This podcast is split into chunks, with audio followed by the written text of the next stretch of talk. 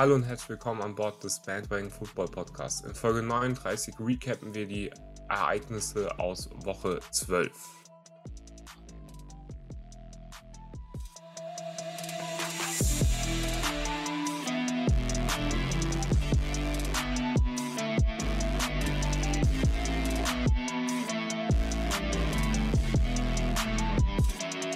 Woche 12 war ja dieses Jahr eine ganz besondere Woche in der NFL, weil am Donnerstag hatten ja schon Spiele stattgefunden, nicht nur eins diesmal, sondern drei, weil Thanksgiving war. Und deswegen äh, war es vielleicht am NFL Sunday so ein bisschen leerer, was das angeht mit den Spielen. Die haben sich da natürlich vor allem auf den Donnerstag verteilt, aber dafür hat man am Donnerstag mehr zu sehen bekommen. Und es waren auch eigentlich ganz gute Spiele, bis auf äh, ja, das erste das haben wir natürlich auch geguckt zusammen, Tristan. Das erste Spiel, die Bears Lions, ganz traditionelles Matchup. Also die Bears und Lions sind, glaube ich, jedes Jahr bei Thanksgiving dran, oder? Ja, die Lions sind leider jedes Jahr bei Thanksgiving dran. Leid, aber die Bears auch, oder? Ich bin mir gar nicht sicher. Aber die ja, Bears die, sind oft dran, weil die Lions halt oft spielen und es ist, glaube ich, immer ein Division Game. Ja. Oder oft ein Division Game. Dieses Jahr war es auf jeden Fall eins. Und äh, ja, nach einer fünfwöchigen Losing Streak konnten die Chicago Bears endlich wieder mit einem Win nach Hause fahren. Und das auch noch gegen den Division-Gegner aus Detroit. Man könnte jetzt zwar meinen, dass der Head Coach da, Matt Nagy, äh, seinen Job bis auf weiteres äh, gerettet hat und gesichert hat. Aber andererseits sind es halt auch nur die Lions, ne? Also gegen die haben sie halt auch nur zwei, mit zwei Punkten Unterschied gewonnen. Gegen die wohlbemerkt sieglosen Lions immer noch. Ich weiß ja nicht, ob das Game Winning Field Goal da äh, zum knappen Sieg mittel- oder langfristig ausreicht, um Matt Nagy da ja, zu sichern, um seinen Job, Job zu sichern. Für die Woche reicht es wahrscheinlich auf jeden Fall, aber langfristig weiß ich ja nicht. In den nächsten Wochen, da treffen die Bears außerdem noch auf richtig schwierige Gegner mit den Cardinals, Packers und Vikings. Also das könnten jetzt noch drei richtig schwere Wochen sein ähm, nach denen man auf jeden Fall mehr erfahren sollte. In, den, in, dieser fünfwöchigen Losing Streak, da haben die Lions ja auch schon, äh, die Bears ja auch schon gegen ähm, die Packers auf jeden Fall gespielt und noch andere paar schwere Gegner, aber es sieht auf jeden Fall bisher nicht ganz so gut aus. Jetzt mal einen Win geholt, wie gesagt, aber dann auch nur gegen die Lions. Und von den Lions muss ich, glaube ich, gar nicht anfangen. Die, die werden nächstes Jahr auf jeden Fall First Overall Pick sein. Ähm, wenn sich da jetzt nicht auf einmal noch ein Wunder ereignet. Es war nicht so ein schöner Beginn zu Thanksgiving. Bears Lions war somit das langweiligste Spiel an diesem Abend, der äh, durch schönes Essen geprägt wurde und das hat das Spiel dann vielleicht dann nicht ganz so schlimm gemacht, aber du hast schon gesagt, Lions jetzt mit 0-15, äh, 0-11 and 1 ist natürlich äh, sehr bitter oder 0-10 and 1 äh, wegen der Bye Week, die sie schon hatten. Und ja, sie finden auch einen Weg, so Spiele, in denen sie eigentlich mithalten können, zu verlieren. Die Bears, äh, ja, von denen halte ich auch nicht besonders viel, aber auf jeden Fall besser als die Lions, was glaube ich in diesem Jahr nicht sehr schwierig ist. Ähm, ja, es bleibt weiter spannend, ob sie wenigstens noch ein Spiel gewinnen können diese Season, aber ansonsten ja, ein sehr schweres Jahr für Detroit und damit auch zum Hauptakt dieses Thanksgiving Days äh, beim NFL Football, nämlich die Raiders gegen die Cowboys. 36 zu 33 am Ende für die Raiders, Raiders nach Overtime. Äh, ein sehr, sehr spannendes Spiel. Ich muss mich da gerade so ein bisschen zurückerinnern an das Spiel, weil es ja schon so lange her ist. Aber und die Las Vegas Raiders. Und die Las Vegas Raiders konnten endlich wieder mal ein Spiel gewinnen. Nach äh, drei Spielen in Folgen, die sie verloren haben. Und das gegen die Cowboys ist auf jeden Fall ein guter Sieg für die Raiders. Äh, die Cowboys, die angeschlagen gegen die Raiders antreten mussten mit ihren besten Receivern, die nicht spielen konnten. CD Lamb noch mit einer Concussion out gewesen und Amari Cooper äh, hatte kurz vor dem Spiel Covid bekommen. Der Head Coach äh, von den Cowboys, Mike McCarthy, hat jetzt auch Covid bekommen. Das kam am Sonntag raus. Der wird also beim nächsten Spiel der Cowboys nicht da sein. Ich glaube, sie spielen sogar Thursday Night, wenn mich nicht alles täuscht.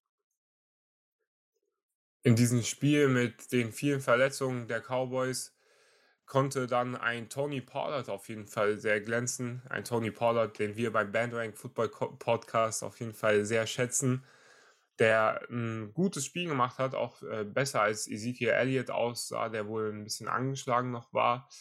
Aber es hat dann trotzdem nicht ausgereicht, um dieses Spiel zu gewinnen. Raiders mit einer sehr guten Offensive-Leistung, 36 Punkte gegen ein Cowboys-Team, was ja äh, in der Meinung vieler Leute eine richtig, richtig gute All-Pro-Defense hat. Und die wurde da so ein bisschen exposed. Und ja, ich mache mir so ein bisschen Sorgen jetzt langsam um die Cowboys. Gut, hier haben viele Offensive Weapons gefehlt, aber ich glaube, wenn Teams einmal angefangen haben, diese Defense so ein bisschen herauszufinden, dann wird es schwierig für die Cowboys Spiele zu gewinnen.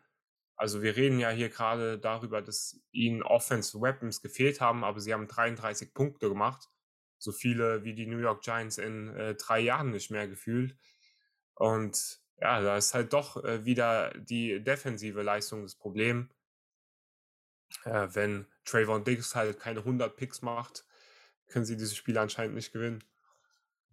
Ja, das stimmt. Da zeichnet sich so ein bisschen was aus der letzten Saison wieder ab, wo die äh, Offense alles getan hat, eine der besten der Liga war, was ja dieses Jahr auch wieder der Fall ist, aber die Defense dann einfach die Spiele quasi wieder hergegeben hat. Bittere Kiste für die Cowboys, aber ich meine, den ersten Platz in der Division sollten die trotzdem sicher haben. Von daher sehe ich da jetzt auch nicht so das krasse Problem, dass sie da nicht in die Playoffs kommen sollten. Und wie angekündigt gab es an Thanksgiving drei Spiele. Ähm, die zwei ersten haben wir jetzt schon gerecapt. Und in der Nacht, in der Thanksgiving-Nacht von Donnerstag auf Freitag, da trafen noch die Buffalo Bills auf die New Orleans Saints. In dem, in dem Spiel, da sah die Offense der Bills endlich wieder ja, halbwegs aus wie die alte, die, also wie die Bills Defense, äh, Offense, die wir letztes Jahr gewohnt waren. Was nicht zuletzt auf jeden Fall an den vier Touchdown-Pässen von Josh Allen lag. Trotzdem, äh, ja, so gut es jetzt war, mit 31 zu 6 zu gewinnen und so äh, hilfreich auf jeden Fall und dominant das jetzt gewirkt hat, muss Josh Allen wieder konstanter werden, auch einfach, weil in den letzten vier Wochen, in den letzten vier Spielen hat er sieben Interceptions geworfen und einen Fumble verloren, also zwei Turnovers pro Spiel. Ist einfach viel zu viel von ihm, äh, gerade im Hinblick auf die Playoffs. Da muss er einfach den Ball besser protecten. Vor allem halt auch für die nächste Woche, denn da steht womöglich das Spiel der Saison für die Buffalo Bills an wenn sie Monday Night auf die New England, New England Patriots treffen. Und da ist auf jeden Fall auch bitter der Ausfall von äh, Cornerback Tredavious White, der Cornerback der Bills, der hat sich in dem Spiel leider das Kreuzband gerissen und wird die Saison dementsprechend auch nicht mehr zu Ende spielen. Und ja, jetzt als Zweiter in der Division wird es auch langsam knapp für die Bills, zumindest äh, nicht, nicht, nicht in die Playoffs zu kommen. Ich denke, da sind sie immer noch auf einem guten Weg, aber es wird auf jeden Fall schwierig, die Division zu holen und dann auch äh, den, das ein Heimspiel zumindest zu haben in den Playoffs, was schon sehr viel wert ist, vor allem wenn man in Buffalo spielt. Und auf der anderen Seite die Saints-Saison, die befindet sich genauso am Scheideweg gerade, weil langsam wird es schon etwas eng mit einem Platz in den, in den Playoffs, einen Platz in den Playoffs zu bekommen.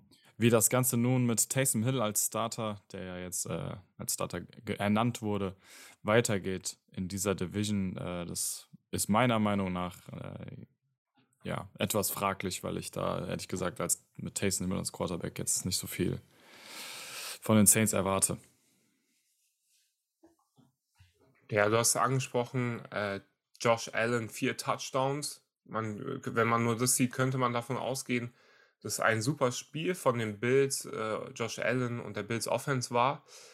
Fand ich aber nicht so. Ähm, Josh Allen hat fast eigentlich nur Plays gemacht, wenn er aus der Pocket rausgerollt ist oder dann on the move äh, mit seinen Füßen ein paar Yards selber erlaufen. Running Game war nicht so vorhanden bei der Bills Offense, aber es ist ja auch nichts Neues. Und auch in der Pocket war es sehr schwer für Josh Allen Plays zu machen. Die Saints haben da dauerhaft Druck bekommen und ich glaube, da ist vielleicht auch so ein bisschen das O-Line gerade das Problem bei den Bills. Ähm, ein paar Verletzungen auf jeden Fall, mit denen sie da zu kämpfen haben. Aber Josh Allen kriegt auf jeden Fall sehr viel Druck und äh, ja, Josh Allen war schon in seiner ganzen Karriere irgendwie nicht der beste Quarterback under Pressure. Ich erinnere mich an das erste Playoff-Game von ihm gegen die Texans, wo er dann einfach so wild den Ball rumgeworfen hat. Ähm, der scheint irgendwie nicht der sicherste zu sein und da macht man sich dann natürlich Sorgen, wenn die O-Line nicht hält. Gut, äh, on the run sah er dann teilweise sehr gut aus, äh, wie ein Patrick Mahomes fast oder ein Josh Allen von letzter Season. Es bleibt abzuwarten, ob die Bills Offense das irgendwie in den Griff bekommen kann, aber es muss natürlich schnell passieren jetzt nächste Woche. Monday Night gegen die Patriots. Äh, das ist auf jeden Fall so fast ihr Endspiel. Glücklicherweise haben sie zwei davon. Also ich spiele noch zweimal gegen die Patriots. Aber äh, das erste zu verlieren direkt wäre natürlich sehr bitter jetzt für die Bills. Und natürlich der Ausfall von Tredavious White äh, wird ihnen da nicht weiterhelfen. Jetzt zu einem Division-Matchup in der AFC North. Die Bengals gewinnen mit 41 zu 10 gegen die Pittsburgh Steelers. Und das war mal ein Ausrufezeichen von den Bengals, wo ich mir vor dem Spiel noch so ein bisschen gedacht habe, ah, okay, ich weiß nicht, in äh, was für eine Richtung diese Bengals-Season jetzt geht. Und mit ihrem Rekord hätte das ja jetzt eigentlich in beide Richtungen gehen können. Jetzt sind sie 7 und 4. Hätten sie das Spiel verloren, wären sie 6 und 5.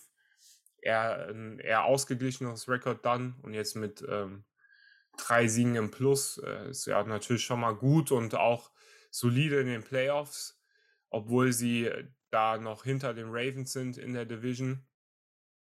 41 Punkte gegen eine Steelers Defense, wobei gut, gegen die Chargers haben die auch 41 Punkte kassiert, aber sie hatten jetzt Minka Fitzpatrick zurück. Da dachte ich eigentlich, dass die Steelers Defense auf jeden Fall ein bisschen besser dagegen hält. Von wem ich auch sehr enttäuscht war, war Big Ben Roethlisberger, der in dem Spiel zuvor gegen die Chargers ein sehr gutes Spiel gemacht hat und man da fast davon hätte reden können, dass ja, Big Ben vielleicht so ein bisschen zurück ist und ich habe mir da schon ein bisschen Hoffnung für die Steelers gemacht, ja, mit der Defense und dann äh, Big Ben, der ein bisschen besser spielt und dann diese Klatsche gegen die Bengals, wo Big Ben wirklich terrible aussah. Also eigentlich hätte er nach diesem Spiel wirklich retiren können, weil es war ein sehr schlechtes Outing von ihm, da die Interceptions, die er geworfen hat, auch der Pick Six, es waren einfach Bälle, die kannst du nicht werfen und ja, das haben die Bengals gnadenlos ausgenutzt. Joe Mixon mit einem mega Spiel,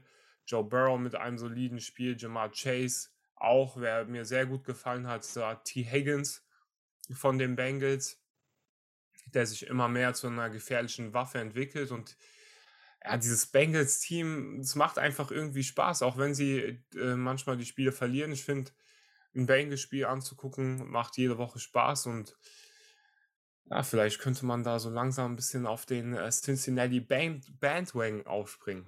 Bitte sag's nicht, man. Das, wir haben damit keine guten Erfahrungen bisher gemacht. Mit Bandwagon-Teams. Äh, immer wenn wir aufgesprungen sind, sind die auf einmal abgekackt und das wollen wir natürlich jetzt nicht bei den Bengals, weil ich freue mich. sollten wir dann äh, bei den Patriots aufspringen, damit die verlieren. Ja, aber die holen dann den Super Bowl. So ist es dann bei uns. Ähm, auf jeden Fall, ich freue mich für die Bengals, für das Franchise, für die Fans.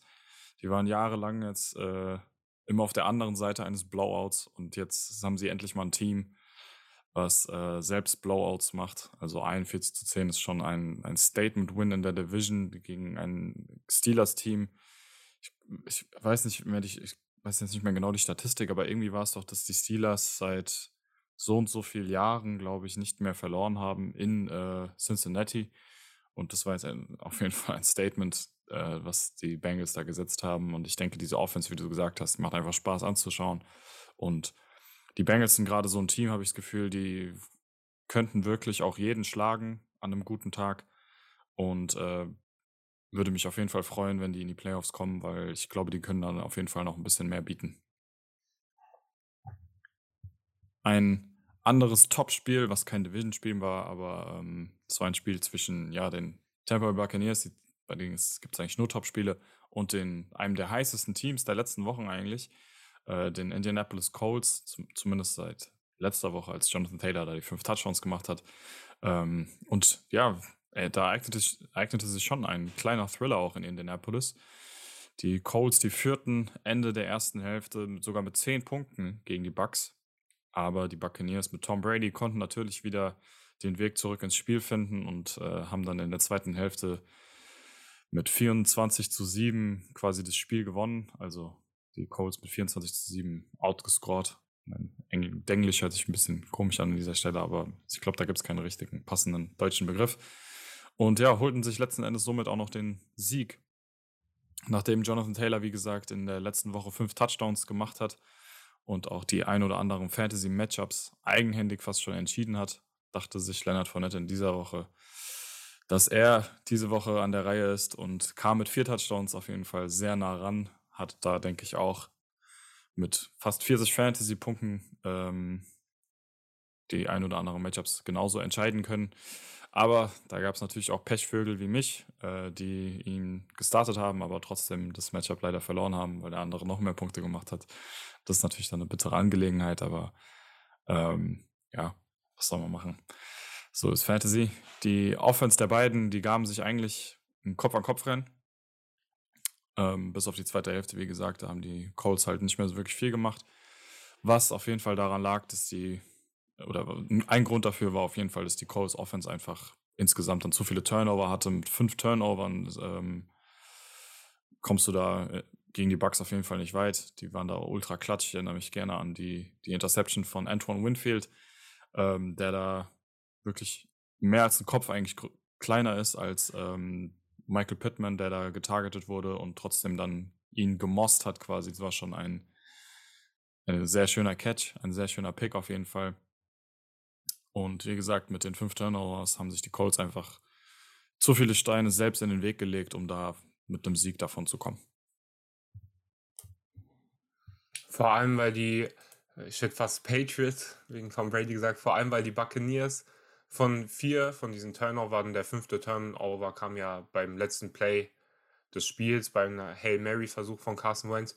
Aber bei vier dieser Turnover kamen die Buccaneers am Ende mit Punkten weg und haben es halt eiskalt ausgenutzt, genauso wie du es gesagt hast. Und ja, so verlierst du dieses Spiel, auch wenn du mit zehn Punkten geführt hast. Anton Winfield hast du angesprochen mit diesem äh, krassen Play der da äh, ein Play von ein bisschen früher eigentlich krass wieder gut gemacht hat, weil er da ganz schlecht aussah als Safety, äh, als ähm, ich glaube, das war der Dully von den Coles, da Deep in seiner Hälfte äh, freigelaufen ist und er da nur dumm hinterher guckt und vielleicht hat der Coach ihm da ein bisschen die Hölle heiß gemacht, dann dachte er, ich, ja, ich muss mal einfach Michael Pittman ich bin immer noch nicht ganz überzeugt von diesem Buccaneers-Team, aber gegen ein gutes Colts-Team war es auf jeden Fall wichtig, ähm, mit einem Win aus diesem Spiel zu gehen. Und jetzt mit 8 und 3 sehe ich sie eigentlich schon äh, als äh, sicheren Division-Winner, vor allem weil sie da eigentlich ja, keine große Konkurrenz bekommen äh, in der South. Ähm, mit den Saints, Panthers und Falcons, die alle äh, nicht besonders gut aussehen, mal milder ausgedrückt. Und ja, wichtig für die Buccaneers, für die Colts natürlich bitter. Ist, glaube ich, schon das dritte Spiel, wo sie mit zehn Punkten oder mehr geführt haben, was sie dann am Ende noch abgegeben haben. Naja, das ist halt der Carson Wentz-Effekt, ne? Jetzt zu einem Spiel, was mich äh, ein bisschen überrascht hat an diesem Wochenende. Die Dolphins gewinnen mit 33 zu 10 gegen die Panthers. Und ja, vielleicht ist es noch nicht mal so, ähm, dass die Dolphins gewonnen haben, was mich überrascht hat, aber in welcher Manier sie äh, da gewonnen haben gegen die Panthers, das fand ich schon äh, sehr überraschend und auch ein bisschen beängstigend, denn wir sind ja bekanntlich Giants-Fans und die Dolphins spielen dieses Wochenende gegen die Giants. Ähm, die Dolphins haben irgendwie ihren Defense Mojo zurückbekommen, haben wieder Turnover en masse kreiert, ähm, ein Blocked Punt. Ich glaube, zweimal haben sie Cam Newton auch intercepted, bis er dann gebencht wurde. Hatte bis dato, glaube ich, nur so 80 Yards oder so geworfen im ganzen Spiel. Ein Rushing Touchdown hat er am Anfang zum Glück gemacht, weil ich ihn in Fancy gestartet habe. Ansonsten hätte es für mich so geendet wie bei dem Kelvin, der sein Matchup ja verloren hat. Ich habe meins gewonnen. Deswegen alles gut, aber Cam Newton tat auf jeden Fall weh an diesem Wochenende. Ja, und das ist so ein bisschen der State von den Panthers. Sie haben jetzt viel ausprobiert bei Quarterback, Sam Darnold, PJ Walker und jetzt auch mit Cam Newton und alles klappt irgendwie nicht. Cam Newton, der eine Woche ganz gut aussah und jetzt äh, könnte man den eigentlich wieder im Retirement schicken, zusammen mit Big Ben. Ja, vielleicht war es nur ein Ausrutscher jetzt gegen die Dolphins. Ähm, da gebe ich dem nächste Woche mal noch eine Chance, aber die Panthers müssen in der Offseason wahrscheinlich was äh, bei Quarterback machen und ja, wenn das Quarterback weiter, wenn es wenn das Quarterback-Play weiter so bleibt, dann sollten sie auch einen ganz guten Pick dafür haben, denn die Defense kann sie jetzt langsam auch nicht mehr retten. Tua Tagovailoa, der finde ich ein sehr gutes Spiel gemacht hat für die Dolphins, der kriegt ja immer so viel Hate ab, der arme Tua, da muss man ihn auch mal loben an der Stelle. Äh, der finde ich sieht immer besser aus. Und ist natürlich auch jetzt blöd gegen die Giants, wenn Tua immer ein bisschen besser spielt. Aber ja, die Dolphins, ähm, die tendieren auf jeden Fall in die richtige Richtung und in einer NFL, in der die Playoff Races in beiden Divisions noch sehr open sind, könnten sie da vielleicht noch ein bisschen was reißen. Was die Panthers in dieser Offseason auf jeden Fall auch machen müssen, ist äh, sich um Christian McCaffrey kümmern. Es kann nicht sein, dass der eine Woche spielt und eine Woche verletzt ist, dieses Spiel wieder. Der hat sich verletzt und äh, fällt auch wieder für den Rest der Saison aus. Also äh, ist schon auch sehr bitter für die Carolina Panthers, was auf jeden Fall vielleicht sogar einen Beitrag dazu dann äh, leistet, dass sie einen etwas höheren Pick haben werden, wenn Christian McCaffrey da fehlt. Bitter nicht nur für die Panthers, sondern auch dann an dieser Stelle nochmal mit Hinblick auf äh, mit Blick auf Fantasy, dann für die ganzen Fantasy-Owner, die ihn First Overall gedraftet haben, der hat sich bisher nicht so wirklich rentiert, glaube ich. Aber dieses Jahr ist ja sowieso so ein bisschen äh, verhext für First of, äh, oder für First Round Running Backs. Derrick Henry, Christian McCaffrey haben sich verletzt und noch ein anderer, zu dem wir gleich auch nochmal kommen werden. Ähm, ja, auf, da müssen sie echt mal schauen, dass sie den auf jeden Fall wieder fit kriegen und nicht wieder irgendwie voreilig oder sowas dann aufs Spielfeld bringen, sondern da muss man richtig alles heilen lassen, glaube ich, damit er wieder seine äh, Dominanz, sein Game auf, aufs Spielfeld übertragen kann. Ich weiß nicht, du hast eben gesagt, dass in beiden äh, Conferences sind die Playoffs so wide open noch oder das Rennen um die Playoffs und ich habe auch irgendwie das Gefühl, dass das alles oder die meisten Spiele auch sehr spannend macht spannend macht, was das angeht. Ähm, ein Spiel, was an sich jetzt nicht so unbedingt spannend war, aber halt im Hinblick auf die Playoffs mega spannend ist, das war das Spiel zwischen den Tennessee Titans und den New England Patriots. Und was soll ich dazu sagen? Never underestimate a Belichick coached äh, Patriots Team, würde ich sagen. Die Dominanz der Patriots, die geht einfach weiter, die hört nicht auf. Sie gewannen dieses Spiel jetzt gegen die Titans mit 36 zu 13. Also mit 23 Punkten Unterschied. Ähm, ja, sind, jetzt sind sie nicht nur wieder Erster in der AFC East, obwohl die Bills gewonnen haben, sondern auch zweiter Platz in der gesamten Conference. Äh, da sind sie nur hinter den Baltimore Ravens, die ja auch äh, siegreich davon gingen, ohne jetzt nicht äh, zu viel vorwegzunehmen. Zwar war vor allem die Passing Defense wieder Lockdown, ähm, der Patriots, aber ich fand in der Run-Defense, da taten sich dann doch die ein oder anderen Lücken auf. Ich meine, äh, 270 Rushing Yards für die Titans ohne Derrick Henry, dann auch noch ohne AJ Brown und ohne Julio Jones. Das ist äh, schon sehr viel, finde ich. Ähm, die sind sehr angeschlagen, die Titans, und äh, wahrscheinlich hätten sie sogar noch mehr machen können, die Patriots, aber dann andererseits, ey, die haben 23 Punkte Unterschied äh, gewonnen gegen ein Team, was bisher vor ihnen stand, was sie jetzt überholt haben im Playoff-Ranking. Und ich finde es irgendwie lustig, so 2019, da haben die Titans eine Ära in New England vorläufig beendet, als sie die Patriots im letzten Spiel von Tom Brady aus den Playoffs geworfen haben mit diesem einen Pick.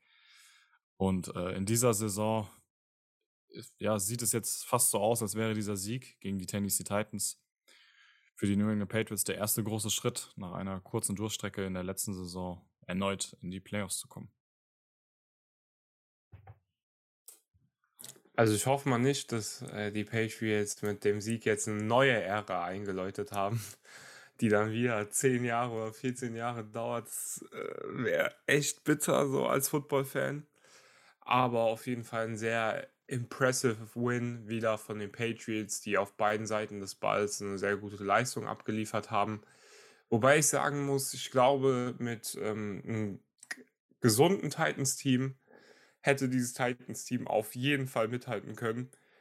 Äh, sah auch dann äh, so zur Halbzeit eigentlich noch ganz knapp aus, dieses Spiel. Danach haben die Titans halt leider keine Punkte gemacht, aber wenn da halt irgendwelche Receiver vom Practice Squad auf einmal spielen müssen, ist halt auch schwierig, Punkte zu machen. Und dann hast du noch so einen Running Back, der äh, Derrick Henry auf Wish bestellt ist. Ja, ist halt, äh, ist halt eine blöde Situation für diese Titans Offense im Moment ähm, oder generell dieses Titans Team. Finde ich eigentlich schade, weil es, äh, die haben mir auf jeden Fall Spaß gemacht diese Season, vor allem mit Derrick Henry und ja, man kann nur hoffen, dass er schnell zurückkommt oder rechtzeitig zurückkommt.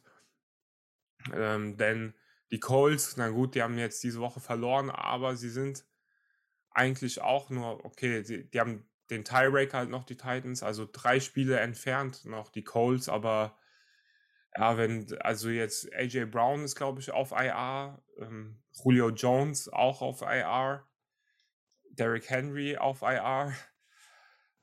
Das sind halt die äh, drei Leistungsträger, von denen man sich viel erhofft hat diese Season. Und jetzt sind die alle nicht available die nächsten Wochen. Da könnte es vielleicht nochmal knapp werden, auch für ein gutes Titans-Team. Aber ja, hoffentlich, wir können nur die Daumen drücken, dass Derrick Henry da zurückkommt und dieses Schiff nochmal in die richtige Richtung lenken kann. Und jetzt endlich zu dem Win unserer Giants. Chris Majarak fängt den einzigen Touchdown der New York Giants in diesem Spiel. Ja, also sie haben den Offense Coordinator Jason Garrett gefeuert und ja, dann äh, scoret man 13 Punkte auf jeden Fall. Überzeugende Leistung der Offense an der Stelle äh, war die richtige Entscheidung, Jason Garrett zu feuern. Auch wenn sie jetzt nur 13 Punkte, also es war wirklich die richtige Entscheidung, aber jetzt mit diesen 13 Punkten, das ähm, unterstreicht diese Entscheidung natürlich nicht. Es ist natürlich auch immer schwer als Team, wenn man den Offensive Coordinator feuert, dann äh, großartig was zu verändern der Offense. Ich meine, das Playbook steht. Man kann dann versuchen, ein bisschen mehr äh, auf ein paar Dinge zu achten. Sie hatten dann auch einen tollen Endaround für minus 13 Yards. Das war auf jeden Fall äh, sehr gut. Sie haben dann auch versucht, ein bisschen mehr Kenny Golladay zu targeten, auch ein bisschen Contested Bälle zu werfen. Das fand ich auf jeden Fall sehr gut. Hat leider nicht funktioniert. Aber es das heißt ja dann trotzdem nicht, dass es nicht die richtige Entscheidung war, das ein paar Mal zu probieren. Und ich denke, dass die Giants Offense in den nächsten Wochen auf jeden Fall dann äh, paar bessere Outings haben sollte. Ist natürlich auch ein gutes Eagles-Team auf der defensiven Seite zumindest. Ähm, die Giants haben dann nach dem Spiel gesagt, dass ihr Gameplan, äh, dass es ihr Gameplan war, Jalen Hurts zu zwingen, zu werfen. Das hat auch geklappt. Nur sieben Punkte zugelassen. Und Jalen Hurts sah auch wirklich als Passer sehr schlecht aus in diesem Spiel. Gab dann auf jeden Fall einige Memes an dem Wochenende, die sehr witzig waren. Ähm, als Runner ist er natürlich äh, schwer aufzuhalten. Deswegen haben die Giants gut gemacht, haben ihn da versucht, ein bisschen in Schach zu halten und äh, gezwungen zu werfen. Und ja, so gewinnst du dieses Spiel halt auch. War kein schönes Spiel, aber äh, trotzdem gewonnen. Und der Touchdown-Empfänger der Giants heißt natürlich Chris Meyerik. Habe nur noch nie von dem gehört und äh, Majarak klang dann auf jeden Fall auch witziger. Let's go, Big Blue. Endlich ein Win, Junge, und Division noch.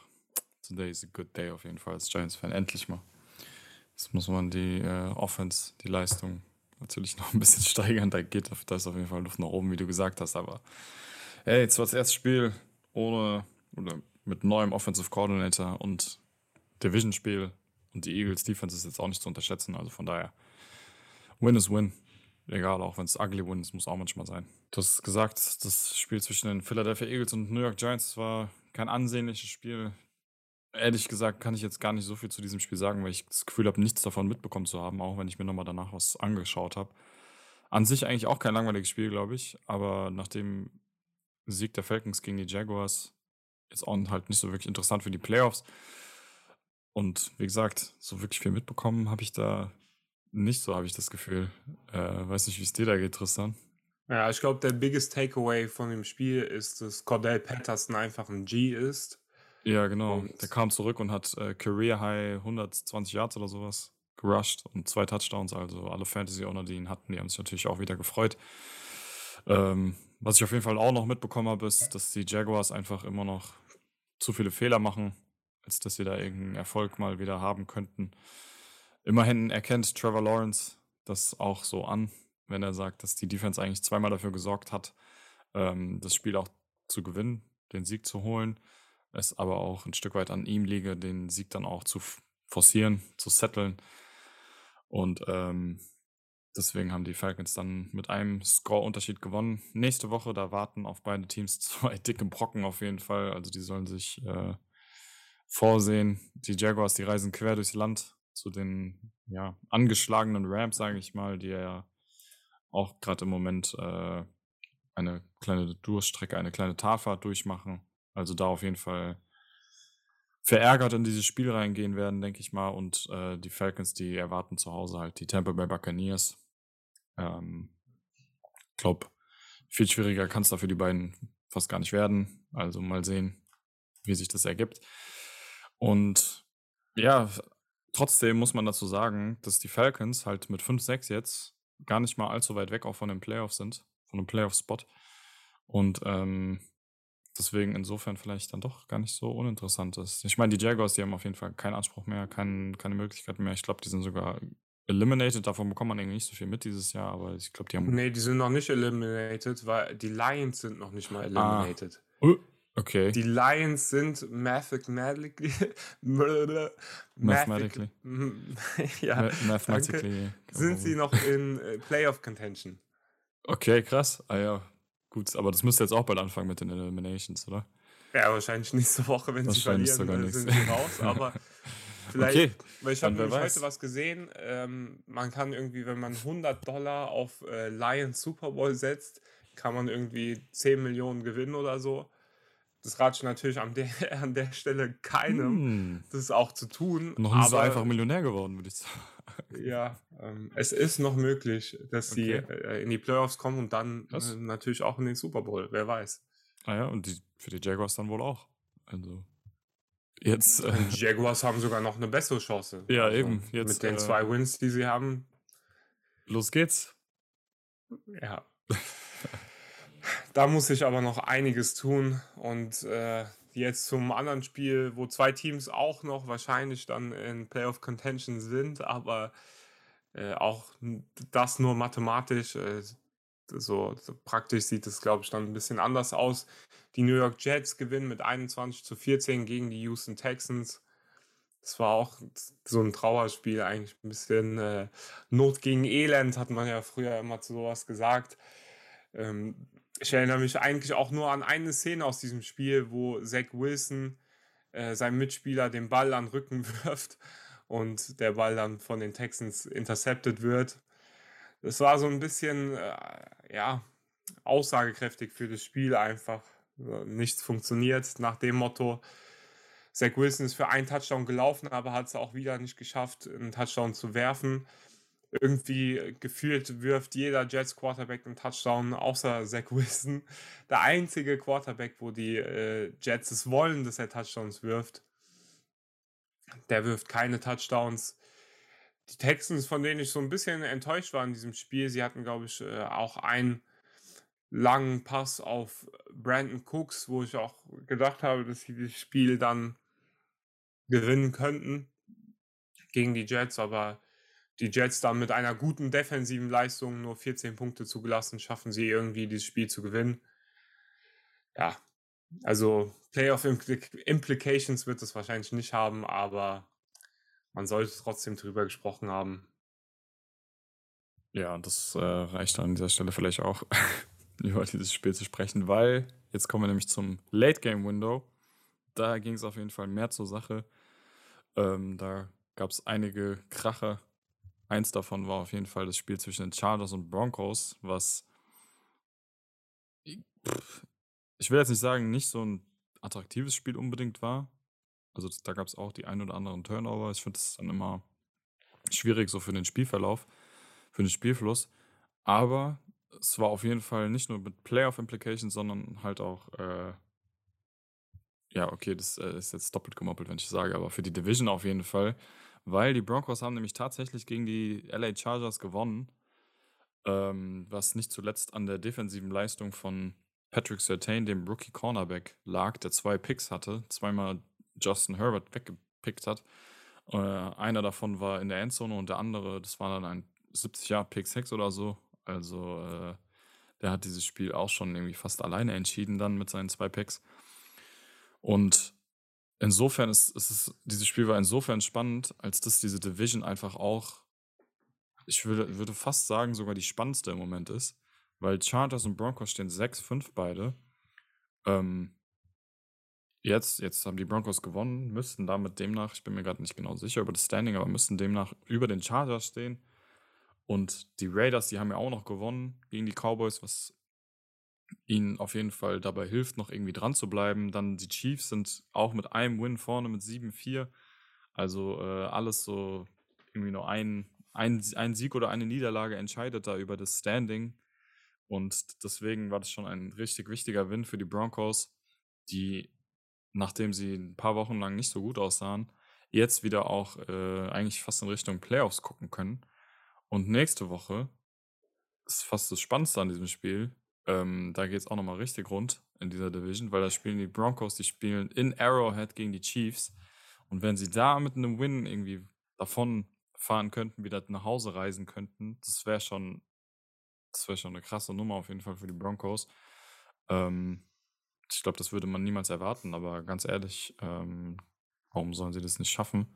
Auch wenn die Chiefs jetzt wieder besser geworden sind. Und für die AFC auch richtig spannend einfach. Da treffen zwei junge QBs aus der gleichen Draft Class gegeneinander. Einmal der First Overall und einmal der, ich weiß es gar nicht mehr, Sixth oder Seventh Overall. Ähm, nee, sogar später war das, glaube ich, sogar. Also auf jeden Fall, die Chargers treffen dann auf die Bengals, spielen in Cincinnati. Also auch für die AFC Playoffs da an dieser Stelle einfach ein mega wichtiges und spannendes Spiel. Ja, die nächsten Wochen in der NFL werden auf jeden Fall sehr, sehr spannend, weil es einfach alles noch so offen ist und ja, also da hat sich auch noch kein Team wirklich herauskristallisiert, was äh, so als ganz klarer Favorit gilt. Ein Team, zu dem komme ich gleich, was man vielleicht so als äh, Favoriten zählen könnte, aber noch ganz kurz zu der AFC West. Also die Chargers sind wohl noch vor den Broncos, weil sie zwei Division Games gewonnen haben. Und die Broncos sind 1 und 1 in der Division. Vielleicht haben die auch schon zweimal gegeneinander gespielt, das weiß ich an der Stelle gerade gar nicht. Auf jeden Fall ähm, alle mit 6-5 hinter den Chiefs, die mit einem Spiel noch führen. Das ist fast so wie bei unserer einen Fancy-Liga, Kelvin, wo, glaube ich, da sind auch äh, fünf Teams oder so mit 6-5. Ich habe vorhin geguckt, aber irgendwie wurden die Wins noch nicht gezählt bei NFL Fantasy. Manchmal das nervt ein bisschen. Ah, jetzt wurden sie gezählt. Ah, das kann man an der Stelle ganz kurz sagen. Da sind einfach fünf Teams bei uns mit sechs und sechs. Das ist wild. Das ist auf jeden Fall wild. Dann noch ein, äh, ein Team hier, äh, Shoutout an Niklas, äh, mit zwei und zehn. Ein bisschen abgeschlagen da hinten. Äh, zwei Teams ganz vorne mit acht und vier. Es wird auf jeden Fall auch spannend, unsere Fans, die Liga. Aber wir bleiben natürlich hier bei MFL Football. Die Packers, die man jetzt vielleicht nach dem Win so als kleinen Favoriten zählen kann oder als großen Favoriten sogar gewinnen mit 36 zu 28 gegen die LA Rams. Und ich finde, die größte Story aus dem Spiel ist so ein bisschen Matthew Stafford, bei dem vor dem Spiel so Reports rauskamen, dass er wohl Chronic äh, Elbow und Back Pain hat. Und ich finde, das hat man in dem Spiel so ein bisschen gesehen. Da waren viele Würfe, vor allem auch äh, zu dem bekannten OBJ, die er in den Rücken geworfen hat oder die einfach nicht akkurat waren, wo man so ein bisschen sehen konnte vielleicht, dass äh, der arme Mann Schmerzen hat. Ja, und der andere arme Mann ist natürlich Sean McVay, der jetzt äh, zwei First-Round-Picks dafür hergegeben hat, einen älteren, äh, more injury-prone Jared Goff in seiner Mannschaft zu haben. Das ist äh, ein sehr bitterer Loss auch jetzt hier für die Rams gegen die Packers. Da hätten sie mal ein Ausrufezeichen machen können und auch die beiden Additions äh, der Rams jetzt, OBJ und Vaughn Miller, haben nicht so einen großen Impact gemacht bis jetzt. Äh, das ist vielleicht sogar das Enttäuschende. Da hat man sich, glaube ich, ähm, als LA ein bisschen mehr erhofft von den beiden, dass sie die Rams so ein bisschen over the hump äh, bringen können und nochmal dieses gewisse Extra geben können. Und seitdem haben sie drei Spiele verloren. Äh, da kam auch wieder das berühmte Boat Picture zum Vorschein, diesmal mit Rams-Köpfen. Auch immer sehr witzig, äh, als Giants-Fan dieses Bild zu sehen. Und äh, vor allem auch witzig, weil es jetzt äh, gegen die Packers war, gegen die sie verloren haben. Das war ja bekanntlich vor dem Playoff-Spiel gegen die Packers bei den Giants die Packers auf der anderen Seite 36 Punkte gemacht gegen eine Rams-Defense, die ja ziemlich gut sein soll. Ähm, Aaron Rodgers hat ja auch noch mit einer Toe-Injury zu kämpfen, aber das hat ihn äh, nicht aufhalten können. Er und Devonta Adams haben auf jeden Fall wieder zusammen gezaubert.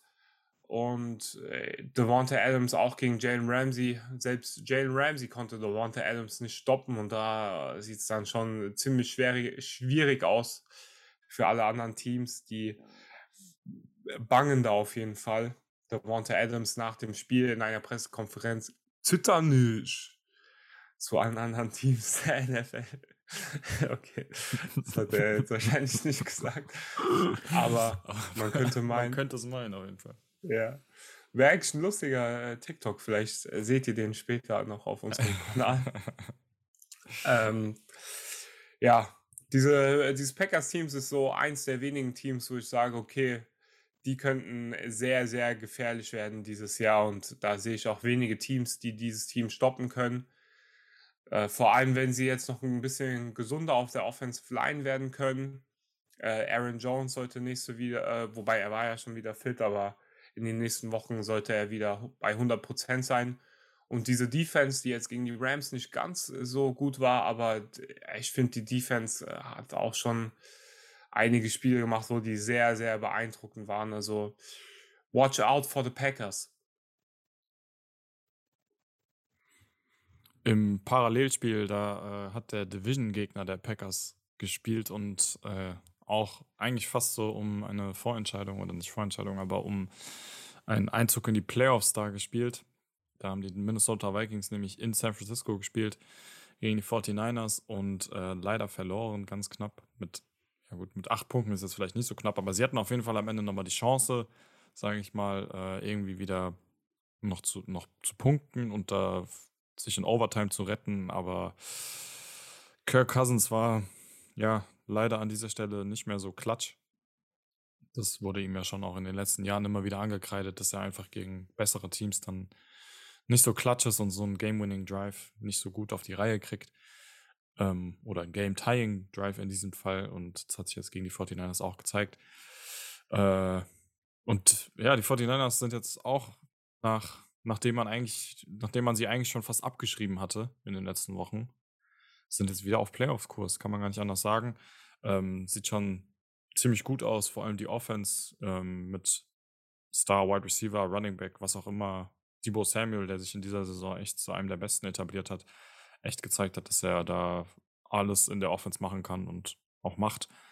Vor allem mit ihm haben sie da diese Offense wieder zu, zu neuem Leben erweckt. Ähm, aber auch das Running Game, was ja in der, dieser Kyle Shanahan Offense bei den 49ers immer wieder der Fall ist. Ich predige es Tristan jedes Mal, wenn wir zusammen schauen, die 49ers laufen und äh, wir an Fantasy denken. Ich, ich sage jedes Mal, eigentlich kann man den Number One Running Back, auch wenn man jetzt nicht unbedingt weiß, wer das ist, äh, der 49ers immer in seinem Fantasy-Lineup haben, weil Elijah Mitchell hatte schon wieder irgendwie 20 Punkte oder sowas, über 20 Fantasy-Punkte, auch wenn man das jetzt vielleicht nicht so gedacht hätte, weil die Vikings Defense bisher eigentlich immer ganz gut auch war.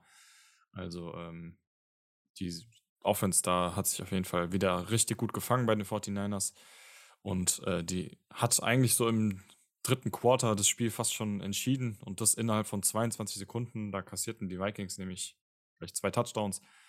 Ähm, den einen, äh, weiß jetzt nicht mehr genau wie, aber kurz darauf gab es dann einen Pick und da ging dann auch die Kirk Cousins Strähne zu Ende. Der hatte irgendwie über 200 Passing Attempts ohne einen Pick, was glaube ich Liga-Bestwert bisher war.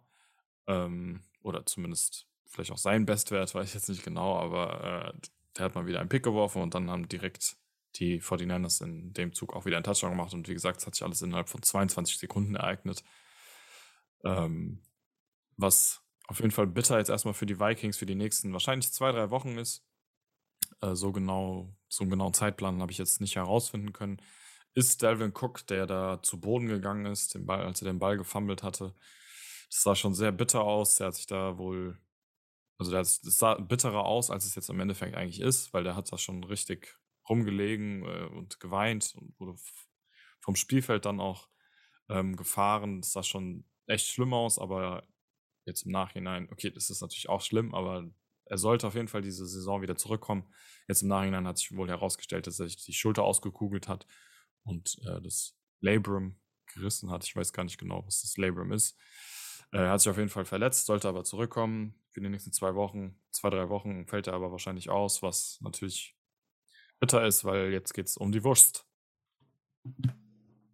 Ja, ein bis zwei Wochen wird Delvin Cook leider ausfallen. Ich habe auch gedacht, als er da so zu Boden gegangen ist, dass er auf jeden Fall out for the season ist, weil der war aufgelöst in Drehen und dann vom Feld gekartet werden, ist halt auch immer so eine Sache, eigentlich so wenn du vom Feld gekartet wirst, 80-prozentige Wahrscheinlichkeit, dass du die Season nicht nochmal spielst. Aber Fancy Owner können dann nochmal glücklich sein, dass Devin Cook vielleicht nochmal zurückkommt oder wahrscheinlich nochmal zurückkommt. Ansonsten sehr, sehr bitteres Jahr für First Round Fancy Running Backs Christian McCaffrey. Devin Cook war ja auch schon ein paar Mal verletzt. Alvin Kamara, äh, der viele Wochen ausgefallen ist. Natürlich ähm, Derrick Henry auch. Also sehr, sehr bitter, wenn man da in der ersten Runde des Fantasy Drafts einen Running Back gedraftet hat. Selbst äh, Saquon Barkley, der auch viele Wochen ausgefallen ist dieses Jahr, auch ein Nick Chubb hatte sogar ein paar Verletzungen. Also ja, war nicht äh, ganz so rosig dieses Jahr. Auch eine sehr bittere Niederlage einfach für die Vikings. Äh, vor dem Spiel waren beide Teams 5 und 5 im NFC äh, Race. Ich glaube, die Division werden die Vikings auch nicht mehr holen. Da geht es eigentlich um den Wildcard-Spot an der Stelle und dann gegen einen direkten Konkurrenten. Äh, die 49ers, die wahrscheinlich auch nicht mehr ihre Division holen werden. Es war auf jeden Fall sehr, sehr bitter hier für die Vikings, das Spiel zu äh, verlieren. Wobei sie da in der Woche davor noch gegen die Packers das direkte Division-Matchup gewinnen konnten. Das ist natürlich sehr, sehr bitter. Aber ja, das ist die Kirk Cousins Experience. Jetzt zu dem heiß erwarteten Sunday Night Spiel, das Division Matchup der AFC North, die Ravens gegen die Browns. Die Ravens können am Ende mit 16 zu 10 gegen die Browns gewinnen. Auch wieder ein Low-Scoring-Matchup. Das war irgendwie so ein bisschen der Theme von diesem Wochenende. Viele Low-Scoring-Games. Letztes Mal eins der Games of the Year, Browns Ravens. Und eigentlich, wenn, wenn so ein Spiel so ein Jahr davor richtig krass war, so ein Matchup, dann kannst du Wetten darauf abschließen, dass es äh, im nächsten Mal eine herbe Enttäuschung wird, dieses Spiel.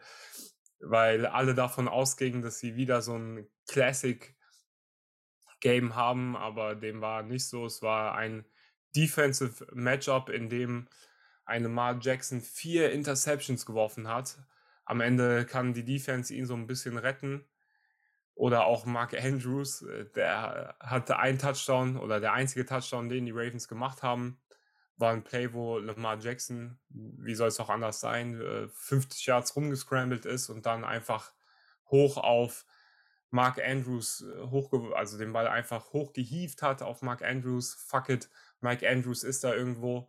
Und der hat den Ball dann so im Fallen gefangen. Das sah schon äh, ziemlich spektakulär aus, aber es war auch eigentlich so die einzige Szene von dem Spiel, die einem im Kopf bleiben muss. Ansonsten ja, die Browns äh, müssen so ein Spiel eigentlich gewinnen, wenn deine Defense vier Picks macht. Ähm, dann kannst du nicht mit zehn Punkten nach Hause gehen.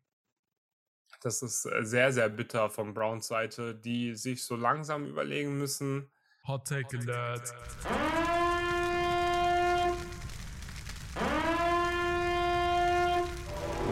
Hot Take Alert. Hot Take Alert.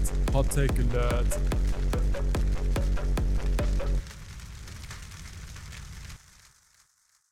Vielleicht sollten die Baker Mayfield benchen. Also ich finde, persönliche Meinung, dass Case Keenum bis jetzt der bessere Quarterback der Cleveland Browns dieses Jahr war. Oha, krass. Ja.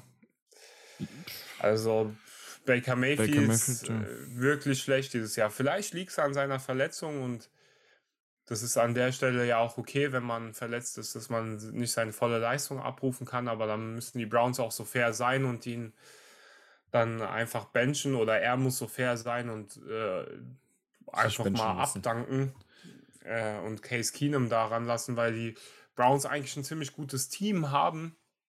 Offense natürlich mit den beiden Running Backs und einer relativ guten Defense, die hier fix, äh, vier Picks gegen Lamar Jackson gemacht hat. Ich glaube, das machen die auch nicht alle Tage und dann verlierst du trotzdem dieses Spiel. Ist halt sehr, sehr bitter. Die Browns haben jetzt eine Bye Week und ich glaube, in der Bye Week sollten sie sich mal große Gedanken machen, wie sie jetzt die letzten Wochen mhm. gestalten wollen, weil wir haben es jetzt schon mehrfach erwähnt das, äh, das Playoff Race ist sehr, sehr offen. Da kann man auf jeden Fall noch was machen. Mit 6 und 6 sind die Browns auf jeden Fall noch nicht out of dem Playoff Picture. Aber sie müssen jetzt auf jeden Fall gewinnen. Ja, da, da gebe ich dir recht, sie sind nicht out. Da, in den AFC Playoffs ist es auf jeden Fall auch sehr knapp. Ich meine, das, der siebte Seed ist gerade 6-5 mit den Chargers, gegen die sie halt auch verloren haben, aber da, da ist auf jeden Fall noch alles drin.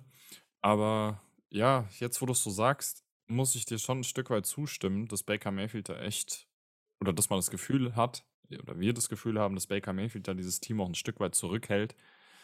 Ob es jetzt an den Verletzungen liegt oder nicht, ist dann eine andere Sache, weil ich meine, da ganz ehrlich, wenn er wirklich verletzt ist, dann kann man ihn auf jeden Fall auch benchen, weil da kann mir doch keiner erzählen, dass ein verletzter Baker Mayfield besser ist als ein gesunder Case Keenum. Da würde ich dir auf jeden Fall auch zustimmen.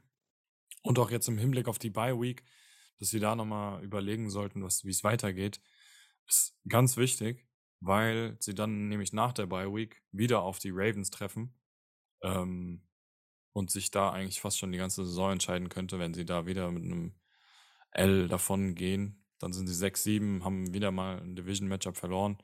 Ähm, es wird dann, könnte dann schon noch sehr, ein sehr bitteres Ende auf jeden Fall geben bei den Cleveland Browns. Äh, und ja, du hast es auch gesagt, die Defense, das, das war ein sehr defensiv geprägtes Spiel.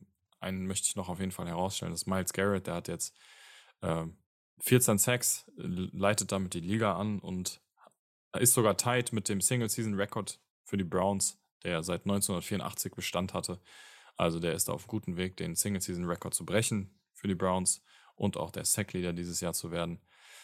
Ähm, und auf der anderen Seite kann Coach Harbour da, denke ich, auf jeden Fall stolz auch auf die Baltimore Defense sein, die da ordentlich, ordentliche Leistung gezeigt hat. Ich meine, trotz vier Picks zu gewinnen, gut, da weiß man jetzt nicht, wem man mehr Credit geben sollte.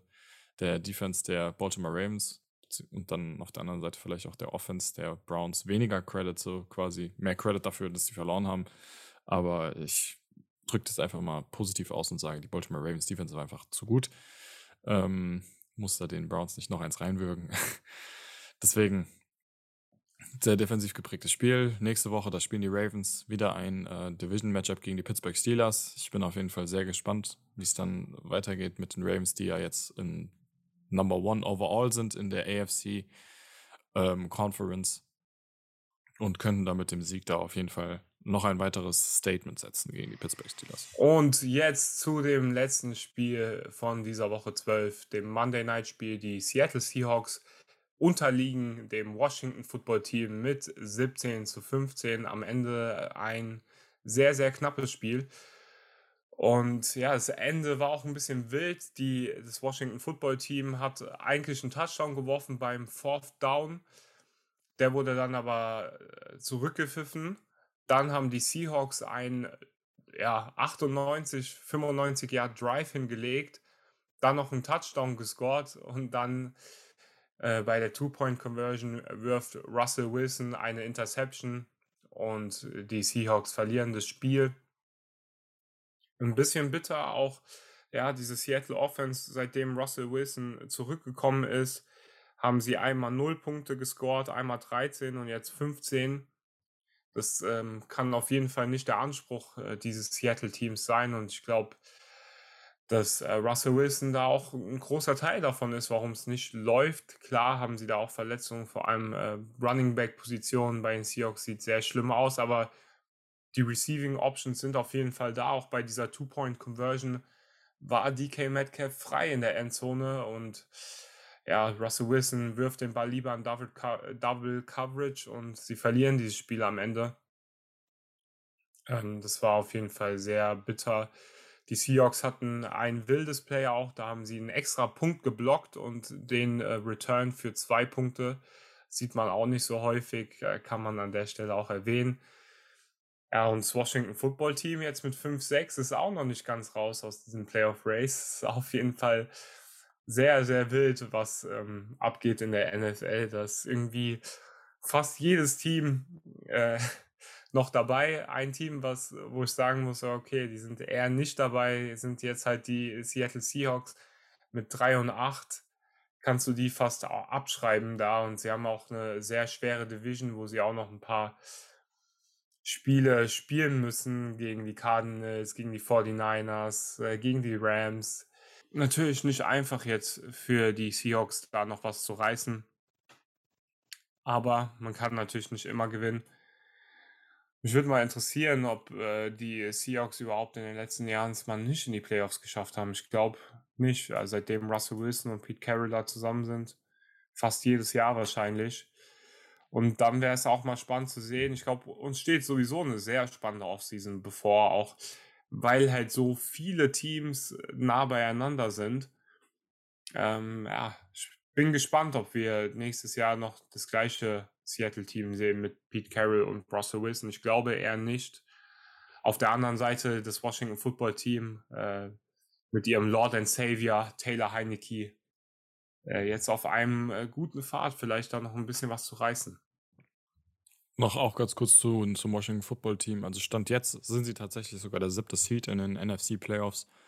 Ähm, haben dann besser den Tiebreaker over Vikings und ähm, Falcons, weil sie einen besseren Win Percentage haben in der Conference. Ähm, also wenn jetzt quasi die Playoffs wären heute, dann äh, wären die Washington, dann wäre das Washington Football Team in den Playoffs.